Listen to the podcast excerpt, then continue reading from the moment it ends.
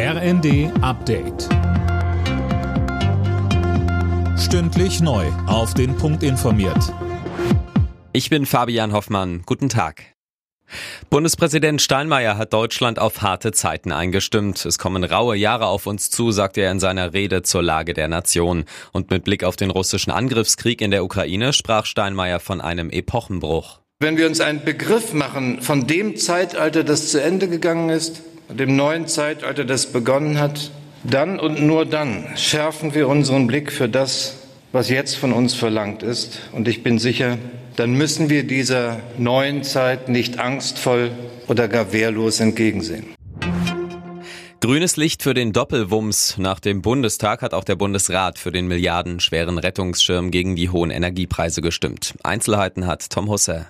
Insgesamt kann der Bund jetzt 200 Milliarden Euro neue Schulden aufnehmen, um unter anderem die geplante Gaspreisbremse zu finanzieren. Dafür hatte der Bundestag erneut die Schuldenbremse ausgesetzt. Außerdem hat der Bundesrat beschlossen, dass Rentner einmalig eine Energiepreispauschale in Höhe von 300 Euro erhalten und wer Wohngeld oder BAföG bezieht, bekommt einen weiteren Heizkostenzuschuss. Wie hoch der ausfällt, richtet sich nach der Größe des Haushalts. Tesla-Chef Elon Musk ist jetzt auch Twitter-Chef. Die Übernahme des Kurznachrichtendienstes soll US-Medienberichten zufolge abgeschlossen sein. Kaufpreis 44 Milliarden Dollar. Mehrere Twitter-Führungskräfte wurden offenbar direkt entlassen.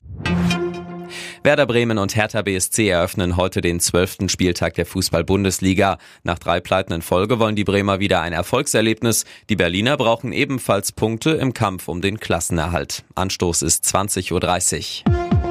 Alle Nachrichten auf rnd.de